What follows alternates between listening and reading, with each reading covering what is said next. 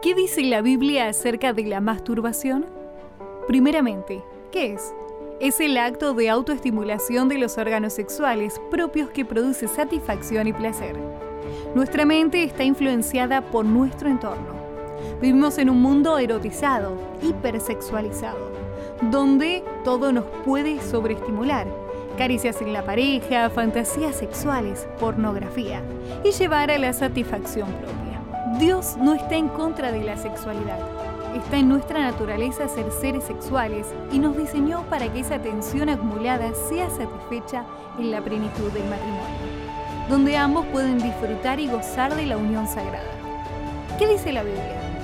El psicólogo Freud adoptó la palabra onanismo para referirse a la masturbación, de la cual proviene del nombre Onan, un personaje bíblico en Génesis 38, 9 y 10 donde relata la primera eyaculación fuera, evitando el embarazo.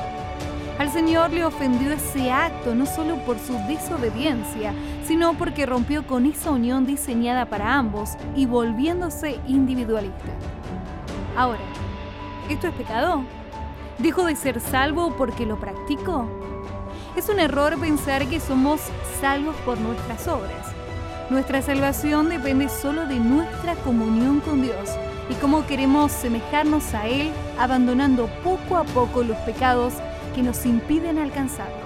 Muchas veces creemos que podemos controlarlo, pero llegamos al ciclo impulsivo, estrés-ansiedad, impulso a masturbarse, alivio-placer, pensamientos de culpa, donde caemos en el estado de obsesionarnos con dejarlo, por eso no pongas tus pensamientos en dejar de masturbarte. Mantén tu mente ocupada, Busca actividades que generen placer y disminuyan la tensión-estrés. Mejora tu alimentación. Evita dormir a altas horas de la noche. Comunícate personalmente con Dios. Culto personal. Existe un factor externo lo suficiente fuerte para romper con este ciclo. Cristo Jesús. Van a haber recaídas, pero la próxima estás cada vez más cerca de vencerlo, porque no te desconectas de la fuente que es Cristo. Él está ahí, intercediendo y renovando las fuerzas para continuar con esa lucha. Primera de Juan 2.1, segunda de Corintios 12, 7 al 10. Recuerda, tu salvación no depende de no dejar de pecar, sino dejar de apartarte de Jesús.